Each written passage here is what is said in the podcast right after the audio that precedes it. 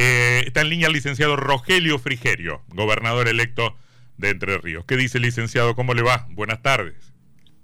¿Qué tal? Muy buenas tardes, Antonio, y a todo el equipo y a los que nos están escuchando. Acá estamos con, con Sebastián. Recuerdo que hace un par de elecciones usted me dijo, eh, estoy estrenando sensaciones con esto de ser candidato por primera vez o candidato por primera vez de forma directa. ¿Cuáles son sus sensaciones que imagino estará estrenando ahora tras la victoria? Sí, bueno, fue, fue un camino largo, Antonio, fue un camino de varios años de, recorrer cada centímetro de la provincia y, de escuchar y hablar con cientos de miles de entrerrianos. Estoy cayendo de a poco, ¿no? En esta mm. responsabilidad enorme que tengo a partir del 10 de diciembre de conducir los destinos de Entre Ríos y de, estar a la altura de la expectativa que se generó. Acá no se puede defraudar esa confianza, así que a partir del 10 de diciembre nos vamos a remangar y vamos a trabajar para resolver problemas. Yo mm. creo que la política tiene que volver a, servir para eso, ¿no? A resolver problemas de la gente y mm. concentrarse en eso, concentrarse en la gente, no tanto en, las cuestiones que, le importan lamentablemente en general a los políticos. Yo debo admitir que en algunas cosas este me ganó porque yo puse yo, puse en cuestión algunos mecanismos o algunas ideas suyas sobre el modo de, de construir política con, con los resultados a la vista debo debo admitir que mal no le ha ido. Pero lo hemos discutido en alguna otra oportunidad, Antonio. Yo creo que usted tenía una visión equivocada de las cosas que hacíamos nosotros. Yo hice política eh, estando en contacto con la gente. Esa era mi forma de hacer política. Todo lo demás mm. eh, era por añadidura. La esencia de nuestro de nuestra construcción política fue estar en contacto con la gente, fue tener empatía con lo que le pasaba a los entrerrianos. Eh, eso fue lo más importante, lo central mm. en nuestra campaña. Es una campaña difícil, ¿no? Cuando el gobernador decide prácticamente ser la única provincia que, que pega la, elección con, con, la nacional, eh, bueno, inmediatamente el trabajo que habíamos hecho durante tanto tiempo entró en crisis porque de esa manera se, se dividió la oposición, ¿no? Mm. Eh, así que bueno, ahí empezó otra, otra, otra campaña, otra, otro mm. camino, ¿no? Y, bueno, redoblamos los esfuerzos, redoblamos la, energía y, tratamos de que nuestro mensaje llegara de, mm. todas las formas posibles y, bueno, tuvimos éxito y, pudimos alcanzar nuestro objetivo. Es cierto que, ahora lo podemos decir mirando retrospectivamente, ¿es cierto que usted se enojó mucho personalmente con Bordet cuando eligió el la unificación? No, yo entiendo, la, yo no personalizo las cuestiones en la política. Yo sentía que teníamos un, acuerdo para relativo a la fecha, que se me había pedido a mí el acompañamiento de nuestros de nuestros legisladores para, para fijar una fecha y bueno, en el último segundo que permitía la ley se decidió cambiar esa regla de juego. Pero bueno, yo, yo entiendo, entiendo la política, me pareció una jugada eh, que al final demostró ser inteligente por parte del oficialismo. Sin esa jugada yo creo que perdían por, por más de 20 puntos otra vez, sin duda, no tengo, no tengo mm. duda de eso. Efectivamente, eh, fue una estrategia que les permitió ser altamente competitivos en la, en la elección del domingo en la provincia. Claro, mm. ocurre, lo mismo que a nivel nacional, ¿no? El mm. peronismo en su peor elección de la historia eh, termina ganando la, la, elección por, por, por poder dividir a la oposición.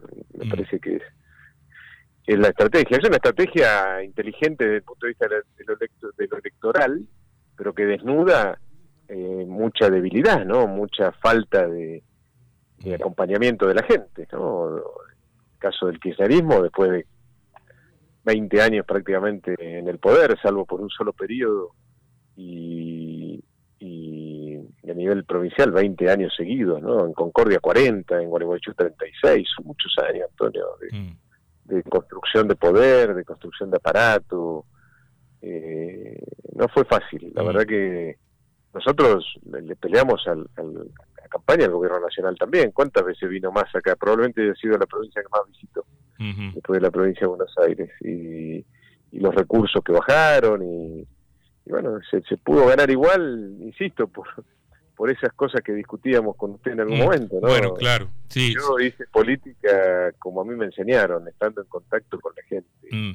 Creo que eso fue al final del día la diferencia. Y en un tiempo de, de transformaciones, algunas que nos gustan más y otras que a mí me gustan menos, pero la primaria demostró que se puede, mi ley digo, que se puede ganar sin estructura y sin aparato, cosa que a mí me parecía absolutamente imposible, ¿no? Sí, insisto con el concepto de que es ganar, ¿no? Ganar no es sacar 30% de los votos, ojo con eso, ¿no? Eh, sí se puede ser competitivo hoy, eh, a diferencia de lo que pasaba 10 o 20 años atrás, producto de, de los cambios en la sociedad, de la tecnología, etcétera, eso sí.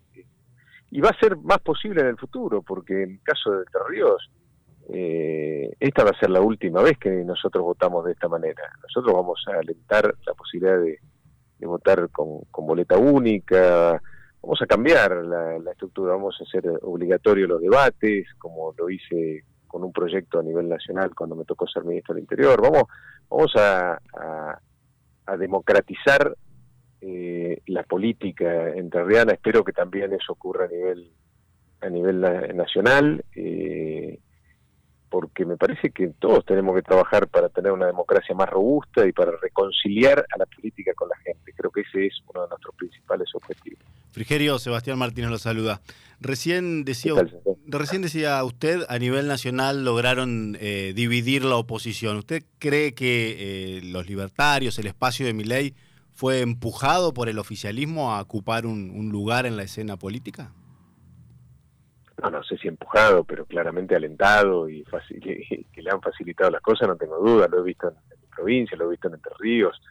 Eh, usted sabe que, si el gobernador no hubiera decidido en el último segundo el no desdoblamiento de la elección, el partido de Milei no se presentaba a la elección a gobernador en una, en una, en una elección desdoblada. Eh, lo armaron todo en, un mes. Yo estuve trabajando 10 años para, para, para tener el armado que hoy tenemos, candidatos que conozco en cada rincón de la provincia. Eh, si usted le pregunta a, a los candidatos de, de, la Libertad Avanza en Entre Ríos quiénes son lo, los candidatos a intendente, concejales de la provincia, no conocen a ninguno, porque eso se armó de un día para el otro y, y también, obviamente, y todos lo sabemos, con mucha ayuda de, del justicialismo. Eh, es cierto que en política nada es lineal ni la lectura de los resultados, pero parece bastante sintomático que Frigerio saque 11 puntos más que Bullrich y Echeverre 11 puntos menos que Milei, ¿no? Ahí hay como un como, como un Pero es que mucha, mucha, muchos entrerrianos que, que querían un cambio para la provincia y que visualizaban que el cambio nacional era más con Milei que conjunto por el cambio. Eso me parece que es una lectura bastante lineal la que hay que hacer. Uh -huh. Sí, y otra, y otra cosa que parece lineal también es que eh, retuvo usted todo el voto de Galimberti, casi matemáticamente. No sé si no lo hablamos también, sí. Yo creo que alguna vez lo hablamos y, y, me lo ponían en duda y yo siempre estuve seguro que eso iba a ser así, porque además ya teníamos el antecedente del, del 2021, ¿no? Donde tuvimos una paso y, en general tuvimos más votos que en la paso.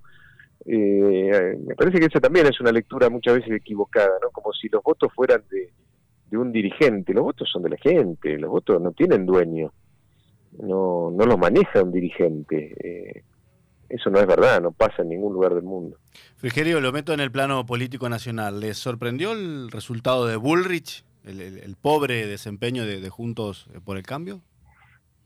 Sí, por supuesto me sorprendió y por supuesto me, me, preocupó a nivel nacional, pero también a nivel provincial, porque yo venía, yo iba en la misma boleta, ¿no? Mm. Ocupaba la mitad de la boleta. ¿Lo pudo prever? Eh, ¿Lo, ¿Lo, vio antes? Sí, sí. No, no, no, yo tenía esperanza de que pudiéramos entrar a, a la segunda vuelta y, y, creo que si Patricia entraba a la segunda vuelta terminaba siendo la presidenta. Y, mm. La verdad que no sé si era una expresión de deseos o, o, una lectura objetiva de mi parte, pero bueno, es lo que yo sentía. ¿Cree que esto pone en, en riesgo el, el, espacio y la construcción de, de, Juntos por el Cambio? ¿Están todos muy atentos a lo que diga Macri en relación a, a su cercanía con Milei? No, no, yo creo que hoy por hoy eh, los valores de Juntos por el Cambio eh, están a resguardo en el interior del país con los eh, 11 gobernadores que tiene nuestra fuerza, que van a, van a velar por esos por esos valores, eh, los van a custodiar, porque así creo que también lo pide una parte muy importante del, electorado en nuestro país. Y me parece obviamente que, la configuración de la toma de decisiones de la, del, espacio obviamente va, va, a cambiar. ¿no? Mm. no, no, no espero Como suele pasar cuando un espacio político pierde una elección, en este caso son dos elecciones mm. ya. Sí, sí. a nivel nacional y manteniendo cuotas importantes de poder, sobre todo en el interior del bueno, en la capital federal y en varias provincias, ¿no? Em, por eso digo, me parece que, que las decisiones hoy van a ser tomadas de otra manera en la coalición, mm. que, es el espacio hoy de la, de la posición más importante, ¿no? Mm. Insisto con eso, con más diputados, con más senadores y el, el, espacio político que tiene más cantidad de gobernadores, incluso bastante por encima de las que va a tener el oficialismo.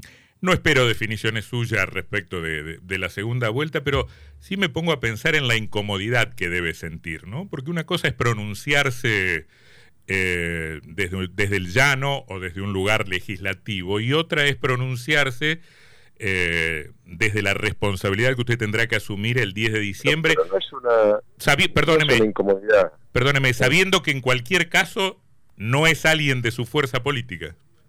Pero para mí no es una incomodidad. Yo yo tengo una clara responsabilidad a partir del domingo, que es defender los intereses de los entrerrianos y los intereses de mi provincia. me voy a abocar a eso, sin titubeo, sin doble lectura mi prioridad es defender a los enterrianos y defender a mi provincia. Y eso es lo que voy a hacer en cada decisión que tomo. Eh, a, mí me quedan dos o tres preguntas, a Sebastián también. Le quería preguntar si tiene definiciones sobre el gabinete, nombres o, formato que le quiere dar. O tiempos que se vaya a tomar para anunciarlo. sí, por supuesto, por supuesto que sí. Eh, vamos a empezar a, probablemente la semana que viene a hacer algunos anuncios. Algunos anuncios hice en la campaña, algunos son o eran más evidentes, como el de Roncaglia, eh, también, bueno, eh, Sebastián Urán en deporte, eh, y lo, hice, hice el anuncio de, de que Arias Schneider va a ser el ministro de, Infraestructura, de Obras Públicas, de Servicios. Yo, hay algunas algunas cosas que no, que no van a ser sorpresa, y, bueno, ya a partir de la semana que viene vamos a empezar a tomar definiciones, porque es importante también que después estos próximos funcionarios se encarguen en, los 50 días que tenemos por delante de hacer una transición lo más ordenada y efectiva y eficiente posible. ¿Le preocupa haber perdido el Senado, tener minoría en esa Cámara? Todavía falta el escrutinio definitivo de un departamento Todavía falta el escrutinio definitivo. A muy pocos votos, pero parece por el escrutinio provisorio que tendría minoría en el Senado. vamos a esperar, vamos a esperar. Yo he sido ministro del Interior del gobierno más débil del último siglo en la Argentina y y, la construcción de gobernabilidad se puede lograr si uno tiene vocación de diálogo y de búsqueda de consensos. Mm. Me parece que no, no, no, no lo veo como un desafío imposible. Esas negociaciones con los legisladores de la oposición o con los intendentes, ¿serán manejadas por usted personalmente o por el ministro de Gobierno? No, bueno, hay cosas que... ¿Usted se acuerda cuando Macri decía que, se arrepentía de haber delegado precisamente la, política? Y bueno, yo creo que hay cosas que no se pueden delegar. Uno puede tener... Ese era un palazo para usted. Ese era un palazo para usted, ¿eh? Pero yo siempre le dije que tenía razón, ¿eh? Usted creo que lo hemos hablado. Ah. Me parece que es obvio que un gobierno con esa debilidad eh, de origen no podía sino tener en su máximo eh, liderazgo, además eh, votado por la gente, al, que, al que se pusiera al frente de esa construcción de gobernabilidad. Yo nunca lo dudé a eso. Yo siempre me parecía una atinadísima la autocrítica de, del presidente, del expresidente, porque mm. yo considero lo mismo. Que, que yo trabaje con un buen equipo no quiere decir que eh, las, las cuestiones más importantes en este caso vinculadas con la política, las termine delegando. Mm.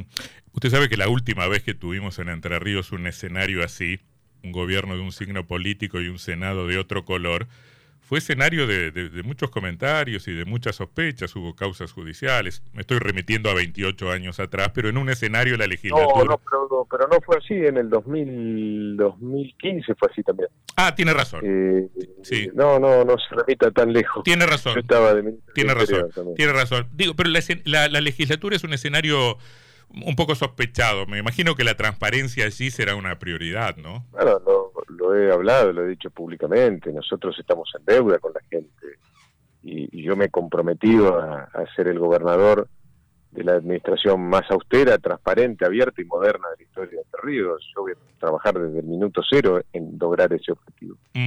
La última, eh, aunque capaz que ya me lo ha ido contestando en estas preguntas, y supongo que no es fácil de, responder. ¿Cómo ejerce el poder? ¿Delega, centraliza, escucha? No, no, no. Ensayo, error. Delego, suelo delegar, suelo armar, en general creo buenos equipos, eh, lo hice cada vez que me tocó alguna responsabilidad grande, incluso en el sector privado, eh, pero siempre la última decisión la tomo yo, sin duda, porque yo soy el responsable, el que tiene que dar la cara y en el cual la gente ha depositado su, su confianza, así que mm. soy una persona que trabaja, que trabaja muchas horas por día, lo he hecho toda mi vida desde, adolescente prácticamente y y frente a esta enorme responsabilidad que tengo por delante, lo voy a hacer mm. quizá más que nunca. Licenciado Rogelio Frigerio, gracias por esta comunicación, ha sido muy amable. Gracias a ustedes, como siempre, por el llamado y por la melodía. Que lo pase bien, que lo pase bien. El gobernador electo de Entre Ríos, eh, Rogelio Frigerio.